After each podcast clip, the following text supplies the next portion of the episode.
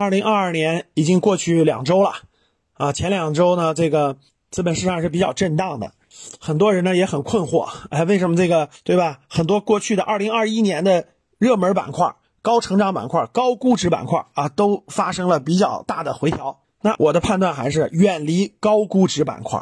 很多粉丝还在问啊，十二能不能买房子了？能不能投资房产了？啊，这个房子，这个很多人养成了惯性，对吧？过去二十年的成长，这个房价的上涨，让很多人都觉得我还可以买房子，我买房子还可以赚房租，我还可以当收租婆，我还可以炒房子。